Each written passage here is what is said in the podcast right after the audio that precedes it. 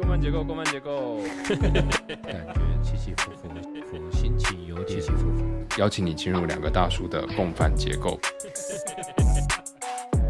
Hello，大家好，欢迎回到共犯结构，我是立文。我是阿莫斯。这个礼拜共犯结构迎来了一个很重要的里程碑，就是我们上周五开始终于正式上线了。感谢，特别感谢攻读生，感谢攻读生协助我们上线。然后我们上线之后，也邀请了很多朋友来听我们的前面两集的节目，呃，也得到了很多的 feedback。简单跟各位介绍一下，就是公犯结结构的这个节目呢，是两个中年的大叔阿莫斯跟利文两个人，呃，选择自己感兴趣的题目，然后呃邀请朋友一起来讨论交流，呃，这个对这个题目的感受，以及分享我们对这个题目的生活上面的小故事。所以我们也很希望，就是各位听完以后，如果有什么想法或者有什么 feedback，呃，欢迎用各式各样的方式让我们知道。那我们上线这次上线之后，其实第一集听完以后，我自己从自己的朋友这边得到了很多有趣的 feedback。哦，那你都得到什么样的 feedback？我我有其中一个朋友。要求我们请继续坚持中年危机的这个题目，那我们就继续一直要保持在中年危机的里面。然后我们在聊的这个过程里面，呃，三号就是在帮我们的这个中年危机进行一个疗愈的过程。有一天就是回到办公室的时候，就听到同事正在咳咳笑，戴着耳机，哦，原来他是在听我们的节目啊。然后这个已经抓到两个以上，这个是可以在上班的时候进行的嘛？所以我今天 hashtag 写上班不要停。你身为节目的重要成员之一，你应该鼓励你的员工在上班的时候都帮我们刷几次下下载跟收听。OK OK，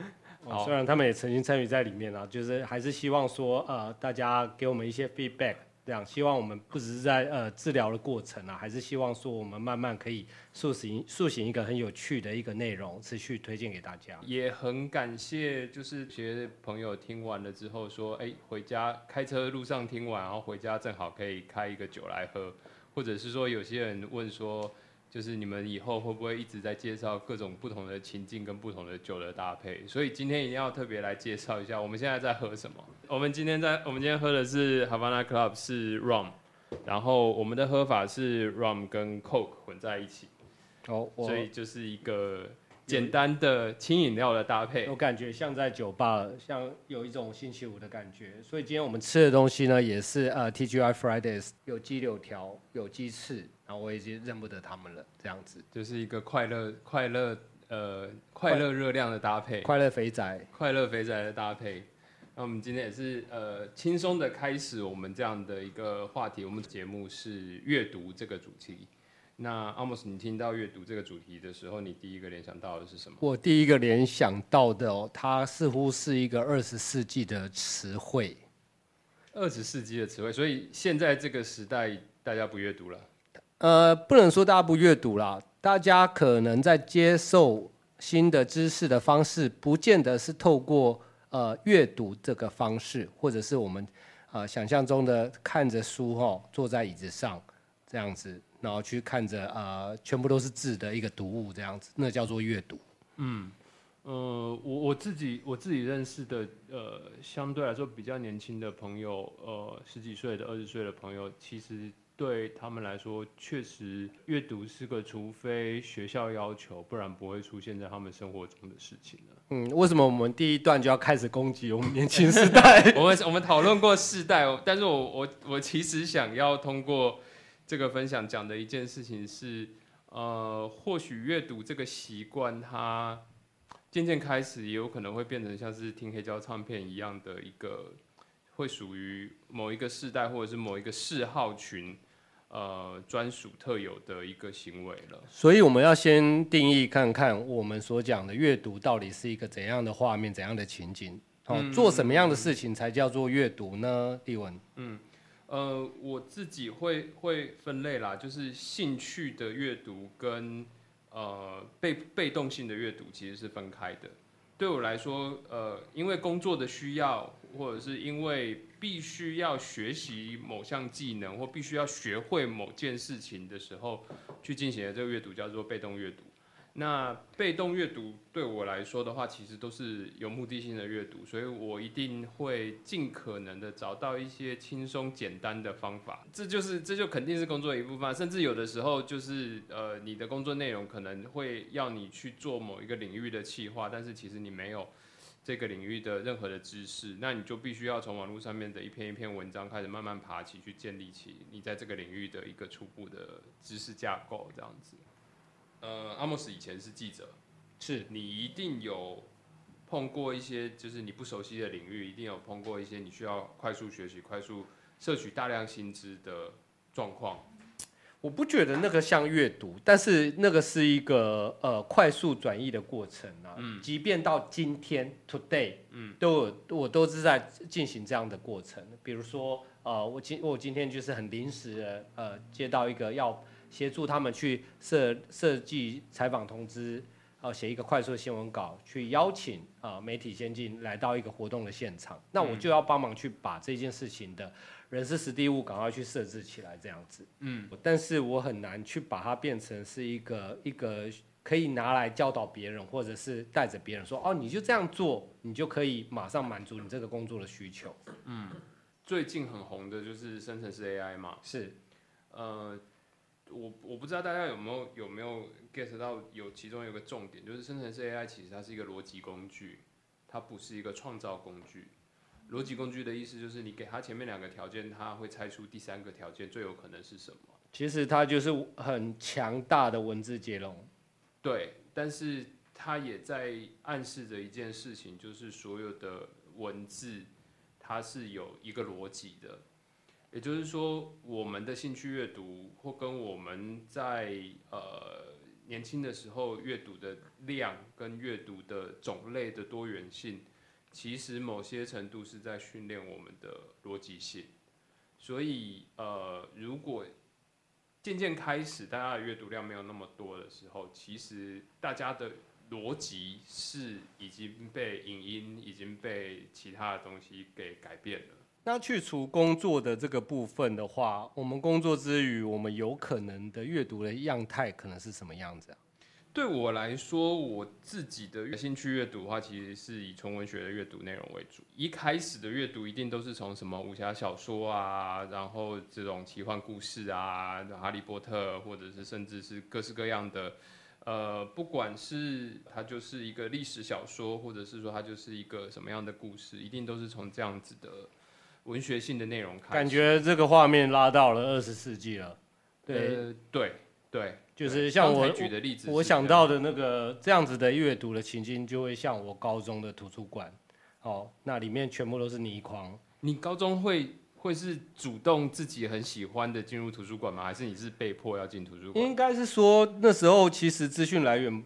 不是那么的丰富，然后那时候也没有呃，那时候手机就是手机，所以那时候。呃，会进去呃，在学校时间，那我们就会去到图书馆，然后去阅读科幻小说，或者去租呃 DVD 哦，对，然后去去去看，然后在一个学校合法允许的状况下面去看，做一些这样的休闲。所以，比如说像这些小说故事，学校有的资源就借，或者是在那边看，在那边看，坐在沙发上面看这样子。因为我记得我有一个很难忘的 DVD，就是在那样的场景看。那对于呃幼小的心灵，就是他就是。啊，我记得是布莱德比特跟那个摩根费里曼演的那个 Seven 啊，对，那当时十六岁的我真的是吓到了这样子。那我就会觉得我在那个图书馆里面发生了很多的事情，那包含看很多的呃倪匡、倪匡还有张系国，嗯，哦这样的小说。那那那你觉得十六岁或者是呃，其实不只是十六岁啦，就是我们我们设定的，比如说从国中到高中的这一段时间。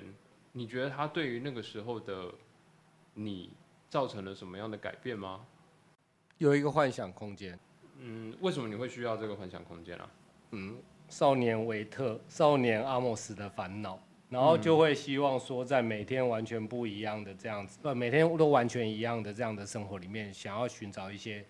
呃，想要开拓出一个幻想空间出来，那当然，其实像倪匡这样的小说，它就是呃，它短短的、短短的、短短的，然后你就会觉得说，哦，这世界上有这样子这么猎奇的一种呃故事情节的展开，那这可能回去之后，你都还会继续想说，哇，那个墙壁真的会把人家吸进去吗？等等的。嗯嗯嗯，对，我觉得倪匡，你随时打开一篇他的他的文章，其实你都可以很快的进入到他的那个故事里面，而且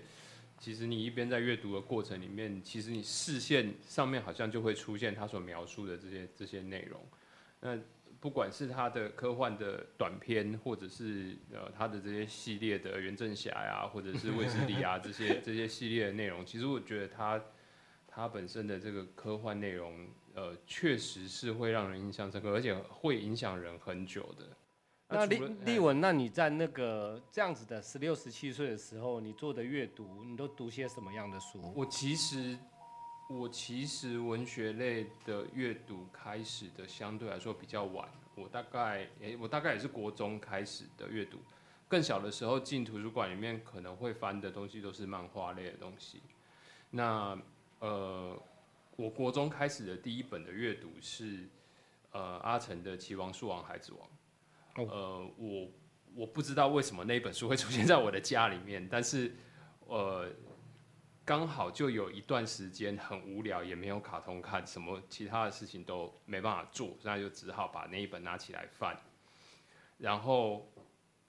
看不懂，就是看不懂。我我十四岁的时候，我不知道什么叫做文化大革命，所以我根本看不懂这个故事在写什么，它就很奇怪。然后这些人的身份也很奇怪，什么叫知书？知书是什么意思？但是故事的本体很有趣，特别是齐王那一篇的故事的本体非常的有趣，所以就就进去了，就开始开始进去看看完了这个这个书。我是后来在龙翔电影台看到了电影，龙翔电影台，对现在现在还有这个频道吗？呃，现在不知道。好。我是后来看到了电影以后回去回想说，哎、我小时候看过这本书，哎，就是这个情节我好像看过。所以后来有考证出来那本书到底是谁的吗？那本书应该是我舅舅的，然后我舅舅以前就是很多读也是读很多文学类的书，然后看完了之后就丢在家里，然后被我妈从就是我外公家拿回来我的家里面，然后应该也就是期望我可以多看点书这样所以你中计了。我就中计了，对。但是我觉得，呃，看完《期望书王孩子王》之后，确实打开了我对阅读的兴趣。那你有印象？看完那本书之后，你的第二、第三本书，它启发了你了吗？第二、第三本书，其实我都在找类似的，所以那时候开始看武侠小说了。在这之前，其实没有看武侠小说。那看完了这本之后，开始懂得看武侠小说的乐趣，然后就就开始一系列的各种的武侠小说就，就一样是去呃旧书摊，还是图书馆，还是图书馆去就有啊，图书馆就有。对，不管是古龙的还是金庸的，其实其实图书馆以以前图书馆应该都有收，只是不齐啦，就是你永远就会缺缺一本、缺两本这样。所以跳脱这样子，刚刚讲到图书馆环境，再往前，其实常常对于启发一个呃少年哦，他的他的阅读的这样的经验，很可能就是在家里面乱翻书柜，我觉得就是一个无聊的时间，无聊的时间。嗯，因为现在其实这件事情很珍贵啦，就是我们现在其实不太容易找到无聊的时间啦，是的。手机可以填满你所有无聊的空间这样子，那甚至电脑也可以填满你剩余的时间，就是你你你变成是要去主动的安排你的时间规划，你你没有一个多余空出来的空档，真的是闲在那边好无聊没事做，可以拿个东西起来翻一翻这样子。所以其实在，呃超过四十岁之后啊，听到这个无聊这件事情，其实非常非常难得了。那当我们的孩子跟我告诉我们他很无聊的时候，我们孩子的告诉我们他们的无聊，是因为我没有手机，对，就是他他他需要更多的刺激去满足他一天的生活，是。而不是而不是真的无聊。就嗯，我们这个年代的成长的无聊，是真的是那种家长不在家，然后一整个下午坐在那边，其实也没有电视，就找不到找找不到电视好看，对啊。没有录影带，对啊。呃，有的时候甚至家里面还不去租录影带，是对，所以其实根本就没有一个所谓的就是自己的娱乐时间。OK。说到哦翻在家里翻书来看，其实我爸爸也是藏书很多的人呢、那他我就记得他有一个非常非常珍贵，从日本买回来的大的书柜，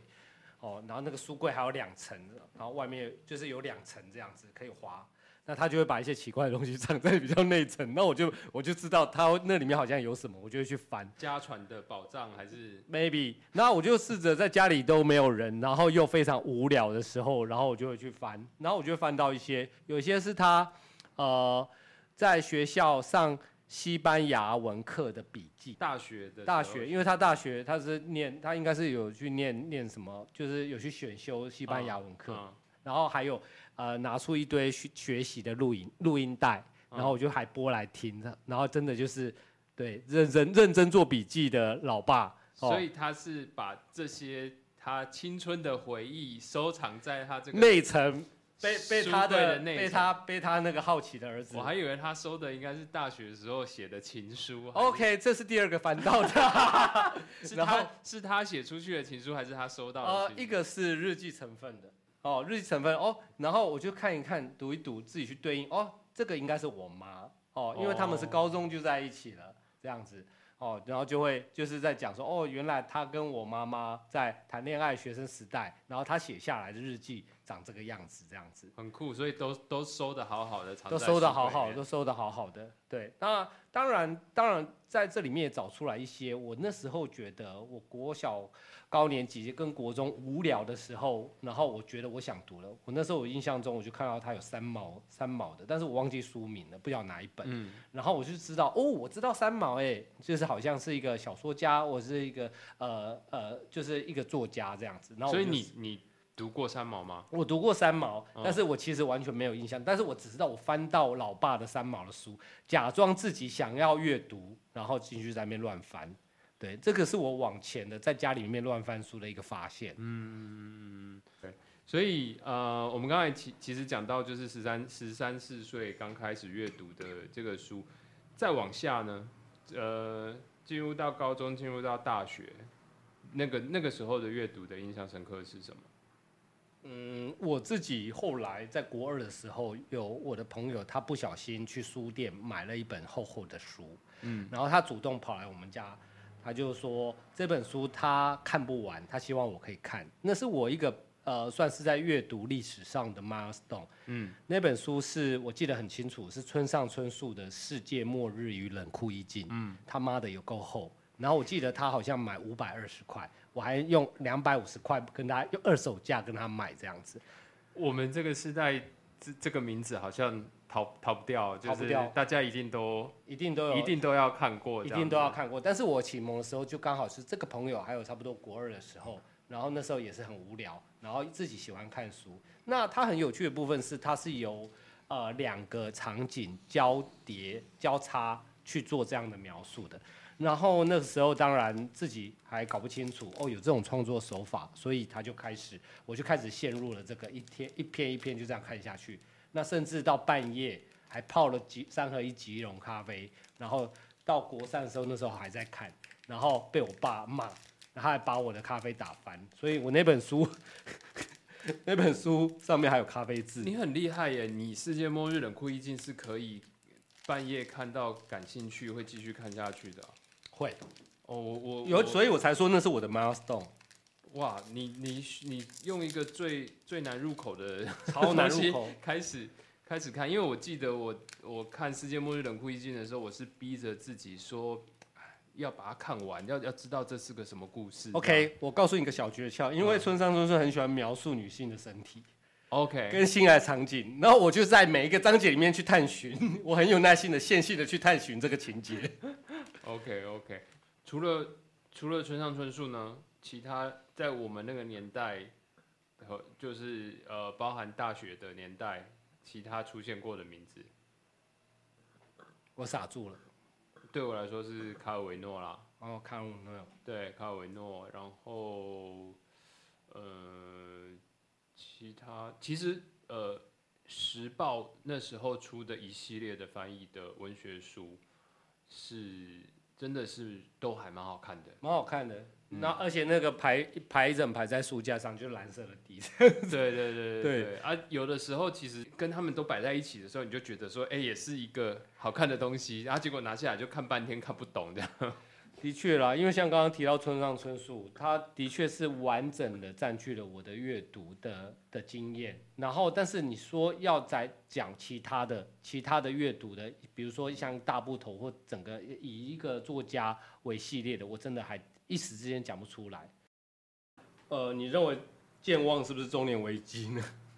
我我觉得健忘某某种程度上面来说，呃，有可能是我们越来越不擅长于从一个庞大的资料库里面去提取最适合的呃答案了。那我们大脑到底发生什么事情了？我觉得有可能是我们看到太多东西都很好，反而没有办法。呃呃，在小时候其实有一个特性，就是其实我知道的东西并不多，所以我知道什么东西是最棒的，因为那个是在我的人生体验里面就是最棒的。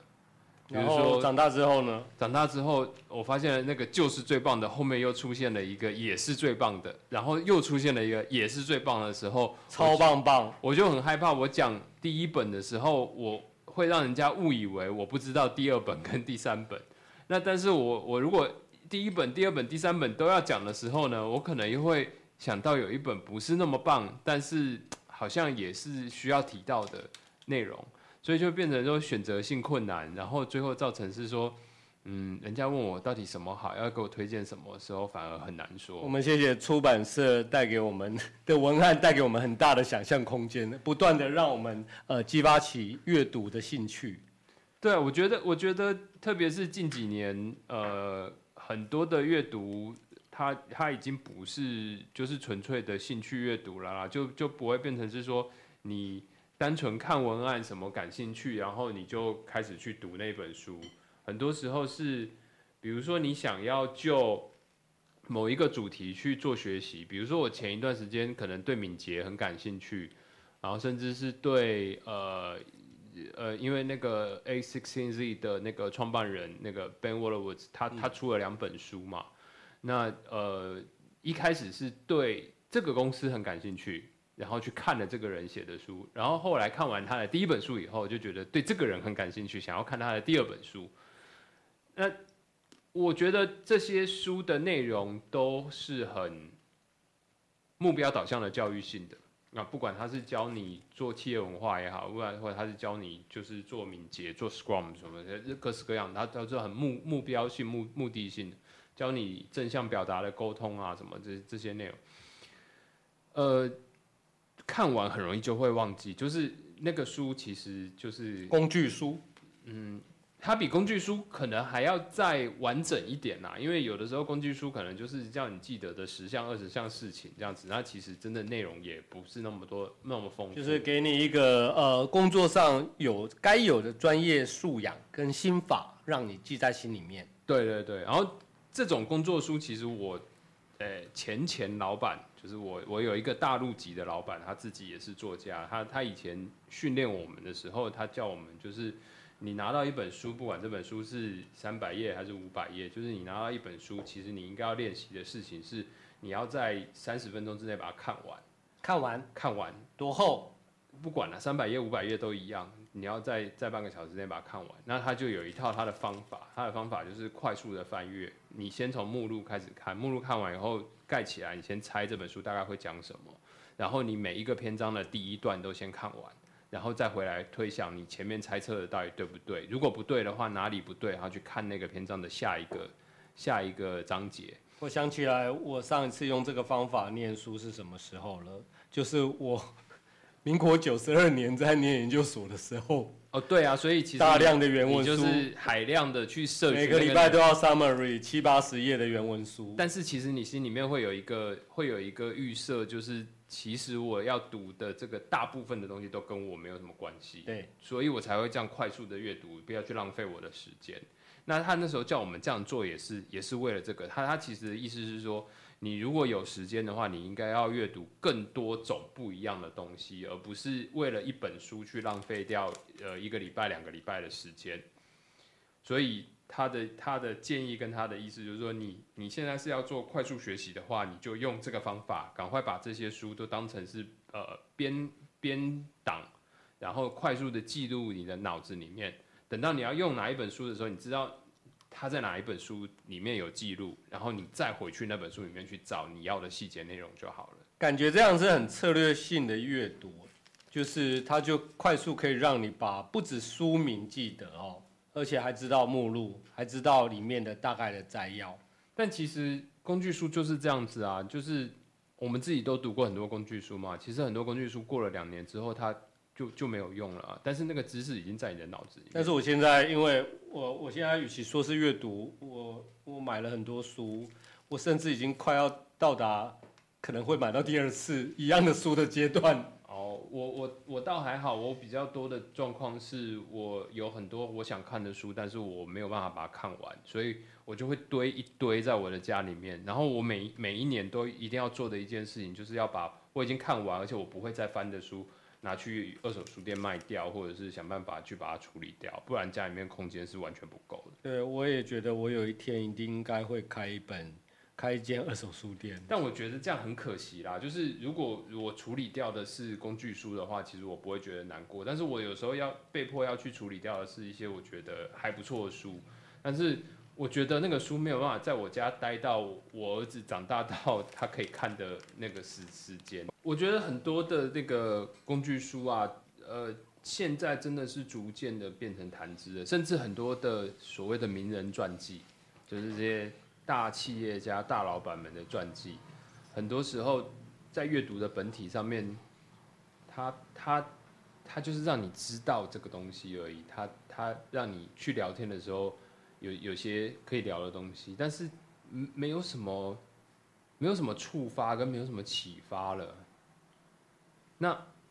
呃，我记得有一段时间很流行的是主克伯的书单。然后比尔盖茨的书单这样子，然后就是这些大老板都要展现他很爱阅读，然后一年要读很多书。要我自己觉得这真的是出版春药啦，但他们也确实很喜欢分享他们的阅读啦。对，那我我觉得，你你你你觉得这些大老板为什么要特别这样去分享？他们有在阅读，或者他们有在？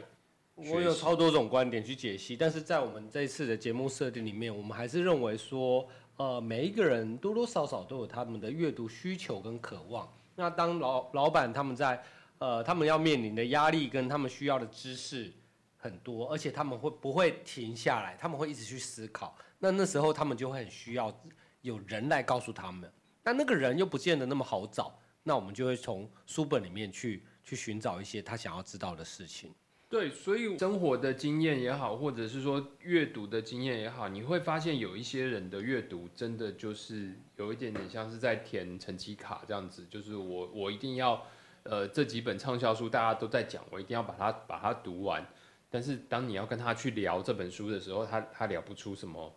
特别了不起的东西，就是他他他确实读很多书，然后他确实也是都是一直在追这些榜上有名的书，但是。当你要跟他聊的时候，聊不出什么东西，但是你跟一些其他的朋友聊的时候，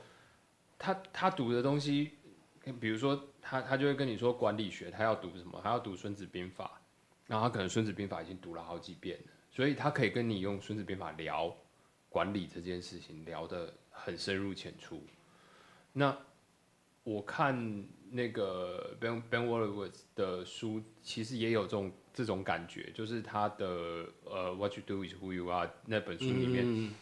其实你会知道他讲的这些故事，去投射管理现场的这些事情，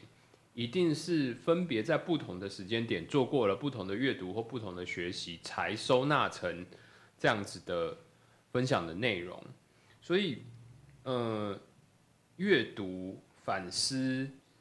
跟重新内化成自己的东西，就有的时候，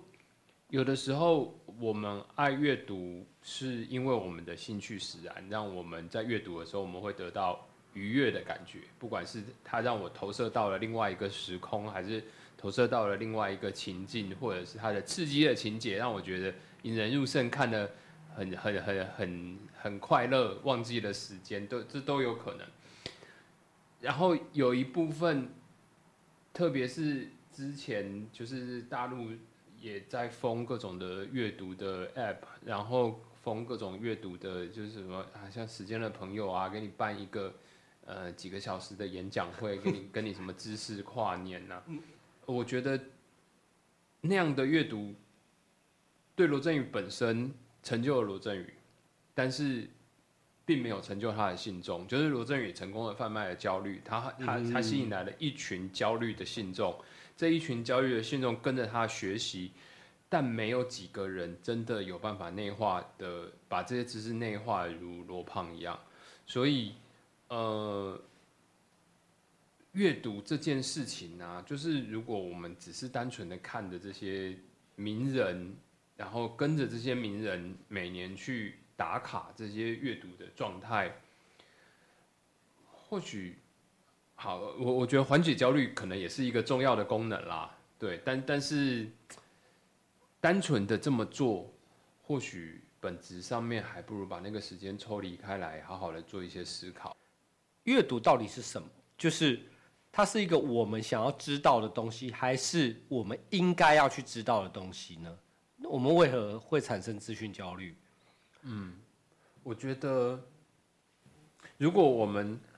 很单纯的就最原始的那个阅读的概念来去做解释的话，就是我呃，我可能记记录的是历史的事情，我可能记录的是文化的事情，这样子方便我传递给我没有办法直接口耳相传的一个对象，它可能是不同年代、不同时代的传递，也有可能是不同部落、不同国家的传递。我我特别喜欢的一件事情是，其实你去看那个《地心历险记》啊，或者是什么海底海底几万里啊，这这类似 这种事情，其实他那时候在强调就是世界大探索的时候，发生在海洋的彼端，所以他讲的是各种神奇的事情，你都会相信。那那就跟希腊罗马神话其实是很像的。啊那他们乘着船。哦、就是到处的英雄们去历险，对然后跟神、跟妖精，然后有什么样？我觉得那个就是一种对于世界的学习跟探索。它可能是一个很远投射的一个很抽象的故事，或者是很夸张的情节，但是实际上我们看希腊罗马神话，它的本质还是在讨论人嘛，就是不管它是不是一个悲剧的主体，但是它的各个故事其实都在讨论人，在讨论伦理。其实跟文本的撰写方式也有一点关系啊，因为我们看知知识，呃，看书本上哦，有些是情节，像我我们可能会提到有一些小说，它是用第一人称写的，你就感觉那个沉浸式代入感很强。嗯，那有一些它是在讲一个呃，它透过一个叙事者的方式在讲述一个故事，那又是另外一个视角这样子。嗯嗯嗯那其实像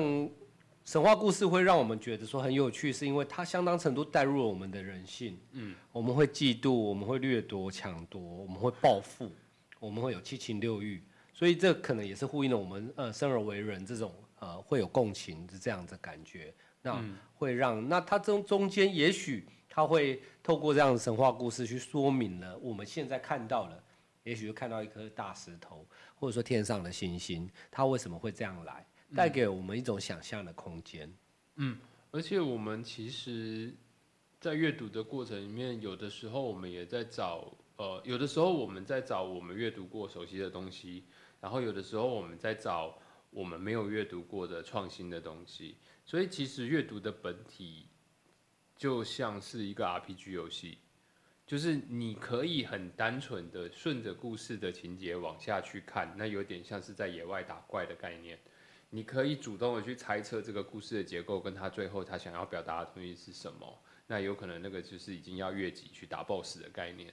那甚至是说，有可能你就是想要摘选对于女性身体的描述这样子的内容 OK，出来，那可能就是你在解支线任务。对，解支线任务，然后不断的呃脑补。对，然后可能那个支线任务，每一个支线任务的发生才是你最感兴趣的那个点。没有没有，过程才是重点。过程才是重点啊。对，所以我觉得这些事情都是可以发生在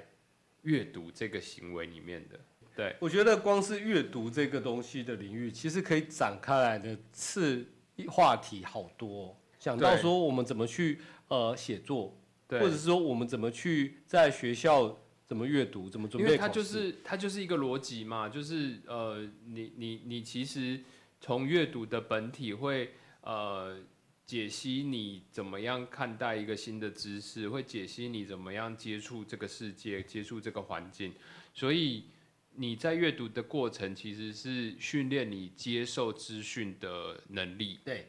那你如果呃是被影音刺激的话，其实你吸收的更多的是刺激你的那个那个点，就是其实你就是在不停的在追寻你的多巴胺嘛。那但是你你如果是看书的话，其实书就是纸纸张印黑色的字出来，你你没有什么多巴胺刺激啊。你的多巴胺刺激是在你看完这些事情、看完这些内容之后，你在你脑中去建构这些知识的时候，你突然有一个啊，原来他在讲这个，或者说啊，原来这件事情曾经发生在我的身上，它是什么？或哦，我终于懂了，原来这件事情讲的是这个。所以你的多巴胺其实是来自于你在理解一个逻辑的过程里面，你又建构出了一个新的层级的理解，那个带给你带来的快乐比单纯的对刺激给你带来的快乐来的，就是诶、更更有层次一点这样子。我求学时代啊，我我以前是念图书馆系，我后来我硕士研究是在做资讯行为的理论研究，所以哦，我们那个 lab 就是有很多关于资讯行为的讨论，然后那时候我就想要去展开去研究更多的一个资讯形态，哦，我们会讲知识，会讲资讯，我们会讲数据等等的。所以那时候我就接触到，又到处乱修好，又跑跑到其他学校去修课这样子等等。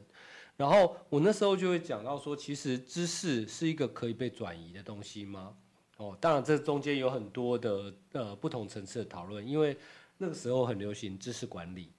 哦，就是在组织组织行为学上面，然后我们好像需要做 KM，就是知识管理。但是其实当我去呃更深的去研究，甚至到人类学或者呃知识知识社会学这样的领域的时候，那发觉说我们所谓的知识比较像是我们个人所持有的资产，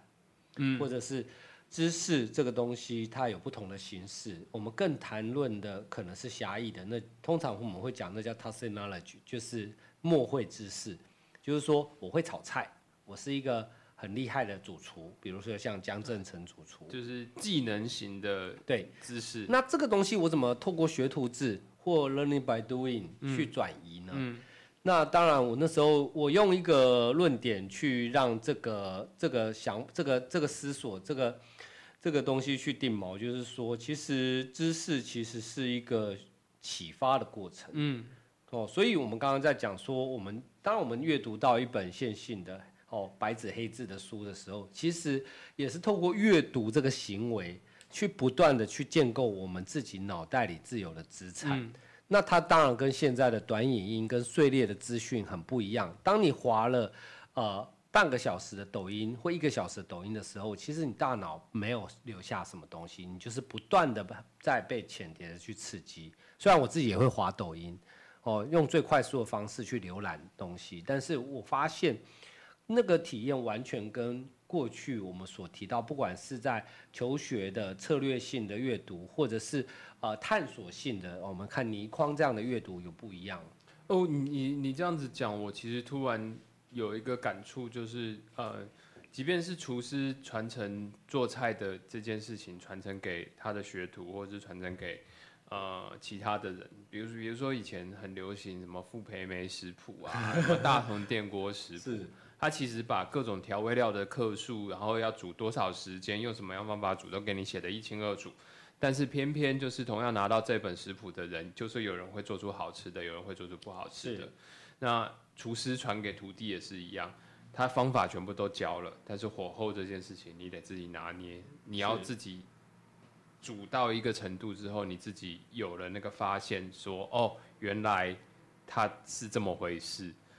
很多的匠人精神其实本身也是这件事情。你认真做一件事情，认真的一段时间之后，其实你的体悟会进入到另外一个层次里面。我觉得阅读其实本质上跟这件事情很像，就是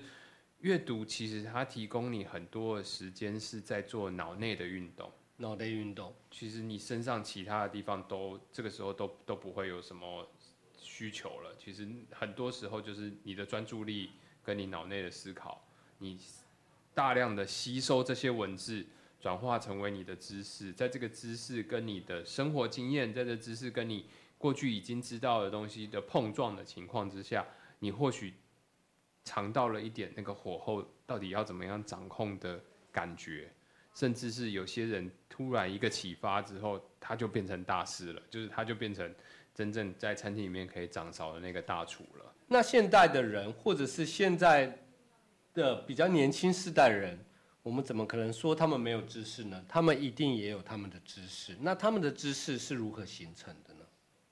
我觉得呃，影音或者是呃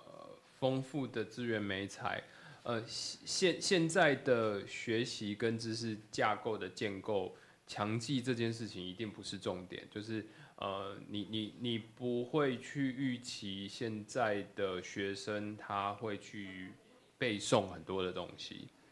但是他们最强的技巧，一定是在可以最短的时间之内收集到最多的不同的资讯，是这个一定是他们的能力所在。那我觉得也跟现在的社会环境有必然的关系，就是很多的资讯，在我们那个时代，很多的资讯，呃，国家说的是怎么样，它就是怎么样，其实是无从。找到就是第二种声音、第三种声音，但是现在的社会其实很直接的，就是他直接告诉你会有十种声音，而且十种声音彼此之间都是打架的。是，所以对于他们年轻的这一代要去应对这样的社会的时候，其实最快的掌握最多的资讯，或许才是一个最安全的方式。但同样的，就是这件事情就像做菜一样，它还停留在技能层。你能够很快速的去 process 一个任务到最多最大量的结果或最有深度的结果，这件事情还是没有出现思考。呃，我们都即将进入到一个 AI 在面面都做得比人类好的世界，在那个世界里面，我们的思考能力其实相对来说会更为重要。对，就是我们对于火候的掌握，我们对于生活的韵味，我们对于逻辑的思考，我们对于知识的权重，这些东西是这些东西都不是所谓的目的性导向的任务，是是这些东西比较偏哲学，比较偏呃思考，那这些东西可能会是接下来更为重要的价值，所以。其实越是在这样的环境里面，如果能够培养一些阅读的习惯，跟培养一些阅读的爱好的话，其实反而容易在这样的环境里面找到新的自我的价值。我自己会觉得还是鼓励阅读啦。我们也希望我们自己成为一个透过阅读可以吸收知识的人。那我们会觉得说，他也许现在就变成选项之一了。诶，那我就会好奇，你你你觉得？现在的大学生，如果让他们讲一个他们印象深刻的作者，他可能会讲谁？呃，这群人吗？作者吗？哦，就是书本的作者吗？嗯，低卡吗？那当然，我想一定会有，还是会有一些，还是会有热爱阅读的人，热爱阅读的人。嗯，但的确，呃，这个上面的确是很难去做交流，或者是。呃，也有一些复古派的，但是我想是一些少数。嗯，我想我们可以在下一次的录音来讨论这个所谓的资讯的形式的问题。嗯，我们聊了这么多，我们想要帮今天聊的这个内容里面留下来的重点是什么？呃，我刚刚是在想说，村上春树到底获得了诺贝尔文学奖了没？得得了得了哦得了得了得，他有一段时间就是像刘德华一直没有得影帝一样，对对对对对，他他得了，而且蛮蛮久之前就得了吧？对他一直就是常常在被提名，然后就是被舍弃的那一个，他好几年好几年这样子。对，而且嗯，就就是呃有有一点点像呃梅西最近拿金球奖一样，就是当他们已经到了一定的地位以后，他们的拿奖与不拿奖都会被一堆人。在旁边闷闷，不管是拿或不拿，都会被一堆人在旁边闷闷。好，那我今天最想要让我们的听众带走的一句话是什么？就是呃，其实我们谈论的是阅读，但是我们也会开始反思说，我们过去跟所谓文字，透过文字，而且是一个完整的线性的文字去吸取新知识的方式，其实它其实是带给很多，尤其是从上个世纪走到这个世纪的人不同的回忆。嗯，而且我觉得，呃，如果阅读这件事情它成为了兴趣的话，就是当我们开始去讲它其中的内容的时候，就会停不下来。其实就会有一个接一个接一个，然后呃，这些书名其实都连接了某些时间点的记忆，跟可能那个时候的特殊的印象。那像你刚才讲到，其中一本书上面还有咖啡渍。其实这些都是我们刚好提到，它就像我放在一个词区里面的记忆。我今天坐下来之前，我完全不知道我们今天会谈到村上春树，但是我再重新再去谈它的时候，那那个回忆是很完整的。嗯，今天最后我们简单的讲一下，就我们今天的喝的，就我们还我们喝的是那个 rum coke 嘛，然后呃我们吃的是 Fridays 的这个拼盘前前菜拼盘，前菜拼盘，对那这样子的搭配觉得怎么样呢？呃，我这个觉美式的夜晚，哦，美式的夜晚，我觉得我等一下想要把它拿去打一下微波，那我已经凉掉，已经凉掉，但是我觉得它凉掉还是相当好吃。最主要是它送来的时候提供了四种酱料，嗯，嗯然后对，那我们一面录，我们一面在讨论，我们也希望说能够呃细细品尝。那我觉得这样子搭配蛮不错的。好，那我们今天就先到这边，谢谢大家，我们下次见，我们下次见喽，拜拜。好，拜拜。